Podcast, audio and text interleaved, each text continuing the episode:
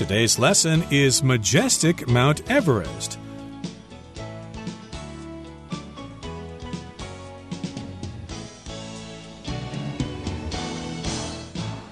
Hi, everybody. My name is Roger.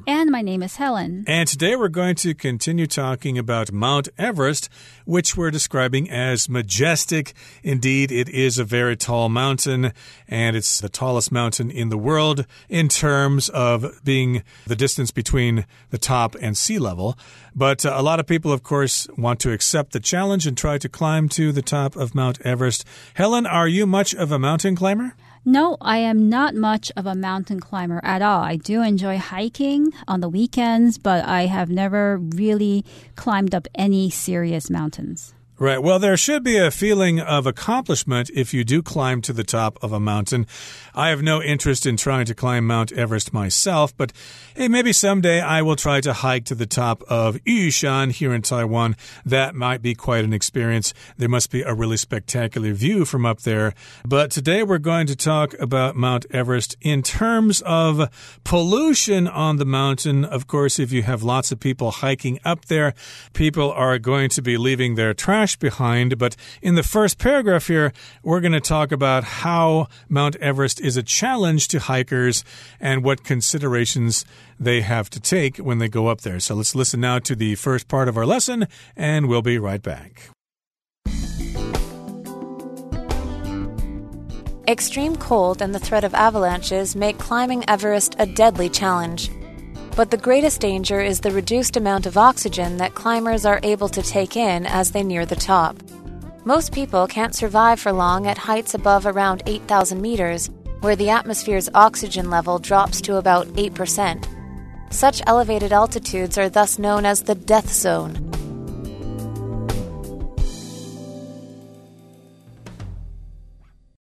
大家好，第一部分我们可以看到单字 elevated。 这个字是形容词，指的是升高的、提高的或是重要的。例如，Ricardo went to the hospital as he had an elevated temperature. Ricardo 去了医院，因为他体温升高。或者，Maxine was looking at ways to make her tea shop more elevated.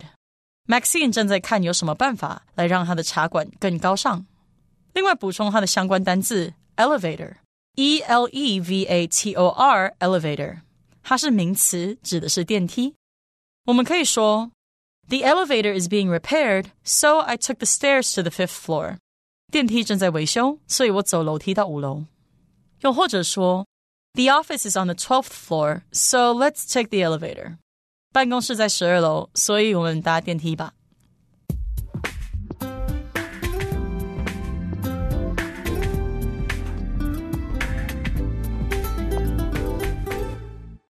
So, in the last lesson, we talked about Mount Everest and its history. We gave some backgrounds. Now we're going to talk about actually climbing this mountain and all of the challenges that are involved. First, extreme cold and the threat of avalanches make climbing Everest a deadly challenge. So, climbing this mountain is a deadly challenge. You can die from it because it's so dangerous. And the danger comes in part from the extreme cold. It's very, very cold up there. We're talking about minus 30, 40, and even 50 degrees Celsius at times. And there's also the threat of avalanches. Now, an avalanche is a large amount of snow and ice that suddenly fall down a mountain. So you can have avalanches all of a sudden while you're climbing a mountain. You have a lot of snow falling on you, and sometimes people, climbers, and also skiers get buried in the snow, and that can be deadly. It is a danger that you need to take into consideration. So, yes, we do have extreme cold and the threat of avalanches and it's a deadly challenge as a result. But the greatest danger is the reduced amount of oxygen that climbers are able to take in as they near the top. So you may have heard this before. The higher you go in the atmosphere, the less oxygen there is in the air, and that is a danger to climbers. They cannot take in as much oxygen as they could at sea level. Here in Taiwan, of course, lots of people live close to sea level, so we get plenty of oxygen all the time. But if you were to go up to, say, Alishan or places that are pretty high in elevation, you might have a little trouble breathing because of the reduced oxygen. That's right. Most people can't survive for long at heights above around 8,000 meters, where the atmosphere's oxygen level drops to about 8%.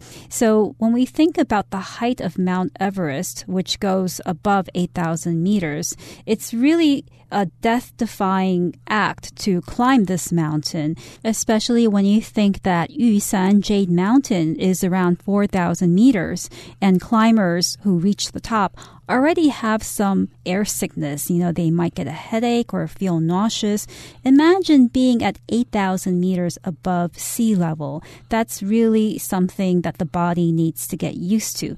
And at that height, the atmosphere's oxygen level drops to about 8%. And that's very, very little oxygen in the air. Indeed. And of course, you're climbing the mountain, you're moving your body, you're using muscles and things like that. So you're going to be really, really tired and you're going to be gasping for air.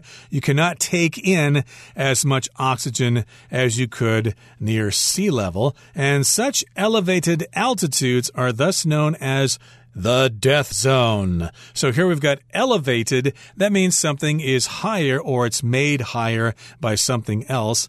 And in this particular case, we're talking about high elevations. So at such elevated altitudes or at such a high altitude, this will be called the death zone. So going up there to that height means you're going to have less oxygen and uh, it is serious. You need to take this into consideration. You need to realize it's not a joke. People have died up there trying to hike to the top of the mountain. Lots of people's bodies are even still there now. So, yes, think twice before you go up there if you want to keep on living. And as for the word elevated, it's just another word for heightened or raised or increased. You can also talk about elevated blood pressure and think about the word elevator. It's a thing, a machine that elevates you to a higher floor, and it comes from the verb to elevate. Okay, let's move on now to the next paragraph and find out some more about how to climb these high altitudes. Still, about 800 visiting climbers try to climb Everest annually, and none would succeed without the support of the Sherpas. Expert climbers used to living in high altitudes, these locals prepare paths, secure ropes, and carry supplies such as oxygen tanks and food up the mountain for visiting climbers. Indeed, the Sherpas have been called the guardian angels of Mount Everest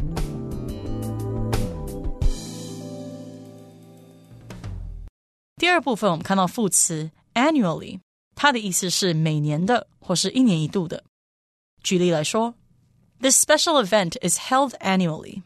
这个特殊的活动每年举办一次。又或者说，The festival is held annually to celebrate the king's birthday。该嘉年华每年举行一次，以庆祝国王的生日。另外，这个字去掉字尾 ly，就会变成形容词 annual，它的意思是年度的或是一年的。 像是 Competitors come from all over the world to take part in the annual marathon。来自全球各地的参赛者参加这场年度的马拉松赛事。或是 The company throws an annual party for all of its employees。那家公司为其所有员工办了年度派对。再来，我们看到单字 secure，这个字是动词，意思是固定、系紧、拴紧或是获得。例如 the police officer secured the thief with cuffs. 警员用手铐把那名窃贼固定住。或是 The film company secured the rights to the popular novel. 电影公司取得了这部热门小说的版权。另外补充这个字的名词 security，s e c u r i t y，security，意思是安全、保安或是防卫。举例来说，There are several security cameras in my brother's jewelry store. 我哥哥的珠宝店有许多保全摄影机，或是 The teachers held a meeting to talk about school security。老师们举办会议讨论校园安全议题。接着我们看到单字 guardian，它是名词，指的是守护者、护卫者或是监护人。例如，Zach got a dog to act as a guardian during the night。Zach 有只晚上会看家的狗。 或者我们可以说，After Sophie's parents died, her aunt became her guardian. Sophie 父母过世后，她阿姨成为她的监护人。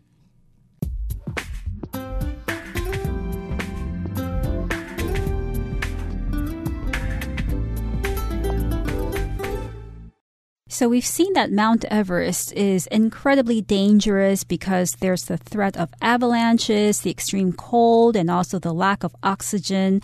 Still, about 800 visiting climbers try to climb Everest annually, and none would succeed without the support of the Sherpas. So, despite all of these dangers, still, 800 visiting climbers try to climb the mountain annually. So annually here refers to every year. It's another way to say every year. And we're talking about visiting climbers because we're referring only to those people who come from outside of Tibet and Nepal. They may come from New Zealand, Australia, the United States, Canada, Europe, and they all gather there to try to climb the mountain. So they are visiting climbers. Yep, so every year about 800 people try to climb to the top of Mount Everest, but they could not do it without the support of the Sherpas. And that's a group of people living in that part of the world in Nepal and Tibet. We've got Sherpas there. And Sherpas, of course, are famous for being master mountain climbers. So, of course, if you're going to try to climb Mount Everest, you're going to have the Sherpas there to help you. And the next sentence describes them as expert climbers used to living in high altitudes. These locals prepare paths, secure ropes, and carry supplies such as oxygen tanks and food up the mountain for visiting climbers. So at the beginning of this sentence, we're describing the Sherpas as expert climbers who are used to living in high altitudes. Their bodies are used to the high altitudes, so therefore they're expert climbers.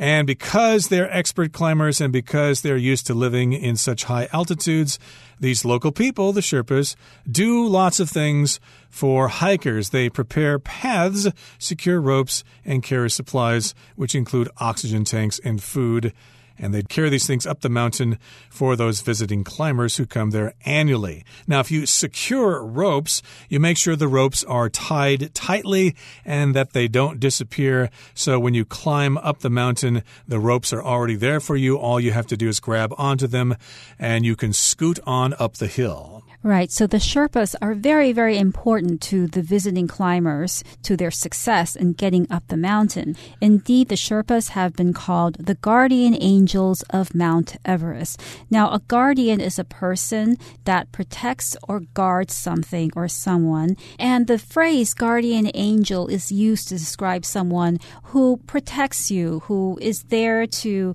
help you get out of trouble, or somebody who saves your life or does something really important for you in your life. So these Sherpas have been called the guardian angels of Mount Everest because they protect the visiting climbers. Right. So, of course, they're kind of considered maybe magical or something because they have that special knowledge. And of course, lots of people come from places that don't have tall mountains. So when they get there, they probably don't know what they're doing. They're in over their heads. And thanks to the Sherpas, they're able to learn the ropes, basically, learn the ropes of uh, mountain climbing, and they'll actually have a better chance of succeeding in their task of climbing the world's tallest mountain. Okay, that brings us to the end of the second part of our lesson for today.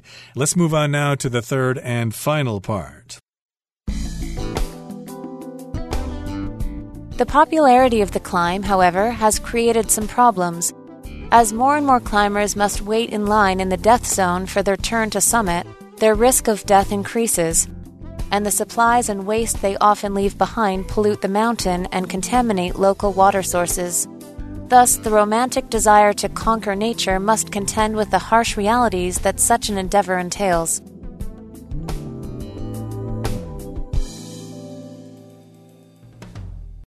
最后第三部分，我们看到动词 conquer 指的是征服、占领或是克服、攻克。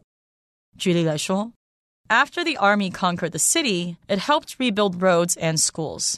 这支军队占领这个城市后，他们帮忙重建道路和学校。又或者说，Nathan felt that he had no challenges left after conquering the world of judo. 在征服柔道界后 Nathan 觉得他没有什么挑战了。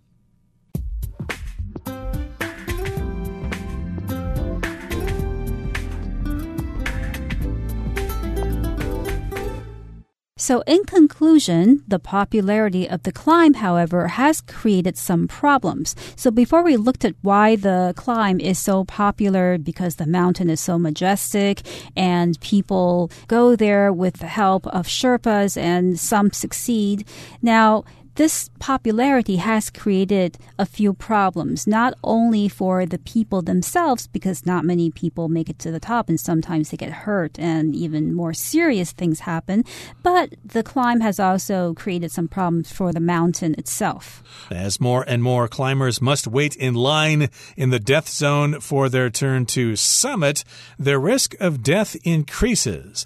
Now, summit here is an interesting word because we're using it as a verb. Usually, when we see the word summit, we think of it as being a noun, which means the top of the mountain. But here we're using the word as a verb to summit the mountain, which means to reach the summit.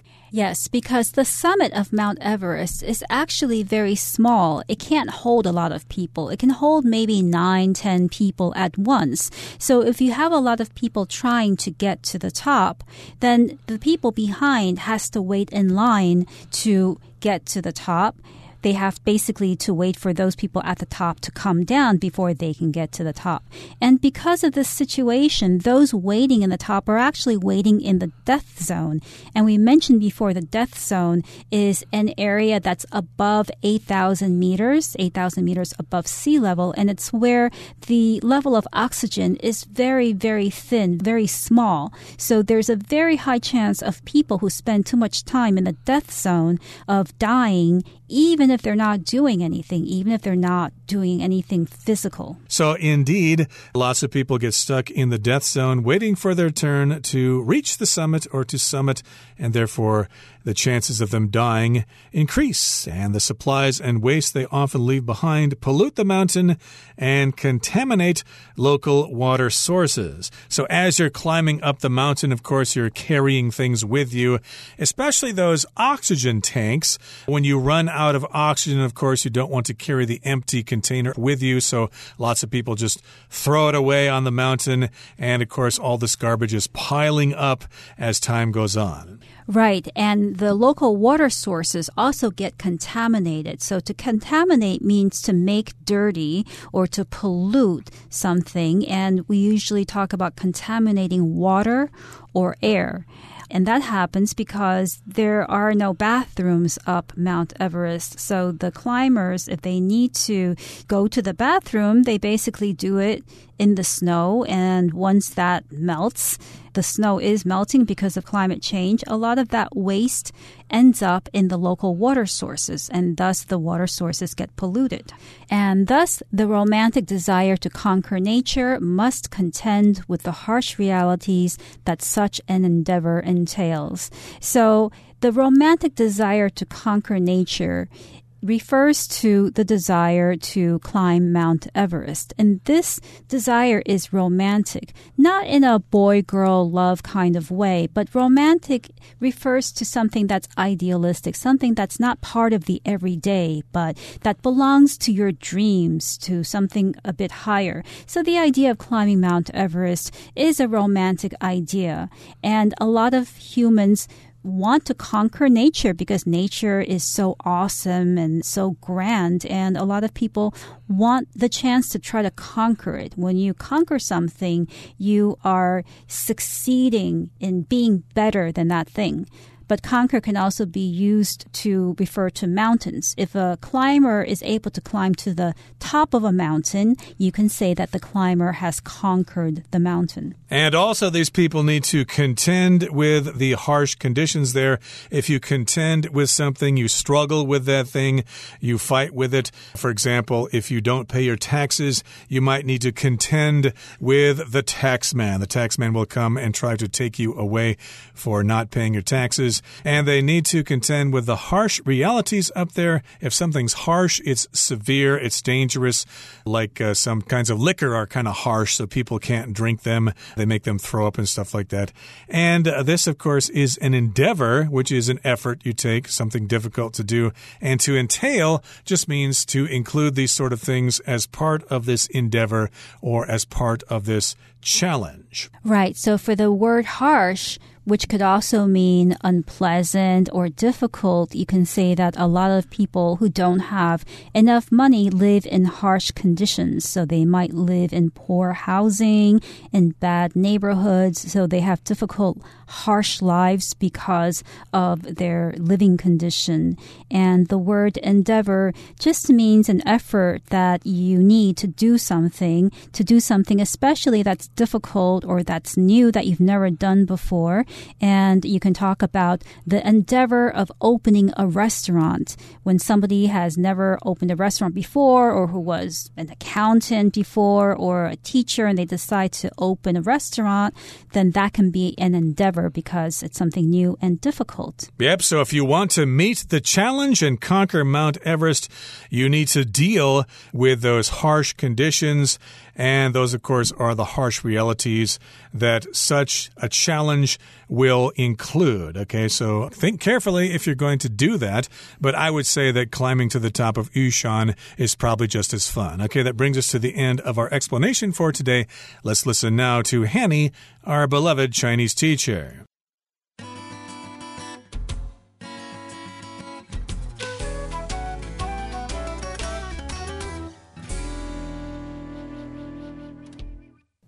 各位同学，大家好，我是 Hanny。我们来看今天的文法重点。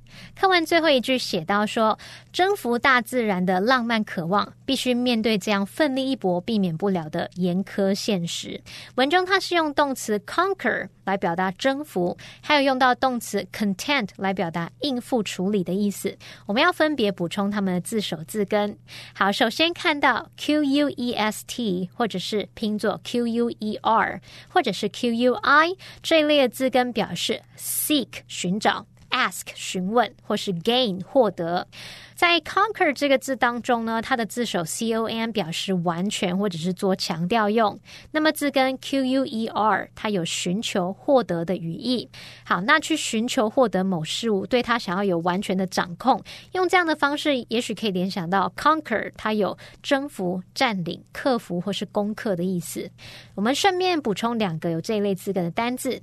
第一个是 inquire，它的字首 i n 表示进入，字根 q u。I R E 表示询问，进去里面询问，进入其中去寻找答案，这样应该很容易联想到 inquire，它有询问啊、调查、打听的语义。第二个补充的是 require，它的字首 R E 表示一再，那么字根 Q U I R E 表示求取，一再的去求取，应该很容易联想到这个 require，它有要求、需要的意思喽。好，那我们接着来看的是 content 它的字根，看到 t e n d、t e n s、t e n t 这一类的字根呢，有展开、伸展或是拉紧的意思。像 tension，它其实就是有 t e n s 表示拉紧，然后加上名词字尾 i o n，那么 tension 它就有那种紧张啊、紧绷的意思了。好，那我们看到在 content 这个字当中呢，它的字首 c o n 是做强调用，表示一起。那么 tend 是伸展，同学们可以试着用大家一起伸手去竞相争夺来联想 content，它有竞争、争夺的意思。那在课文里面呢，则是应付处理，尤其是那种难以应付的事情。好，那当这个意思来解释时，它要搭配 with。我们也补充几个有这一类字根的单字。第一个是 extent，它的字首 e x 表示向外，t e n t 表示展开。那向外展开应该可以联想到 extent，它有范围、广度或者是有程度的意思。好，那么第二个补充的是 intense，它的字首。I N 表示朝向，toward 那种意思。那么 tense 就是拉紧、紧绷，合在一起 intense 就是那种剧烈的、强烈的、密集的，朝向某个地方紧绷去联想到它有那种密集、强烈的意思哦。好，那么第三个补充的是 tendency，它的字根 t e n d 表示延展，e n c y 是名词字尾，我们可以借由往某个方向去延展、移动、去靠过去，去联想 tendency，它有倾向啊，或者是趋势的那种意思。好，以上是今天重点整理，我们回顾今天单字吧。Annually. The company's profits had increased annually for five years in a row. Secure. The man's tie was secured to his shirt with a pin. Guardian. The dog was the guardian of the chickens against foxes and other dangers.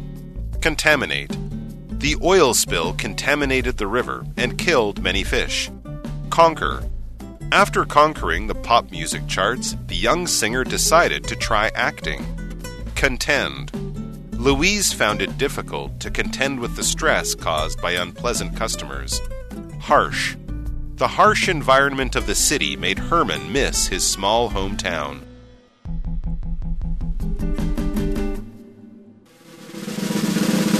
Discussion starter starts now.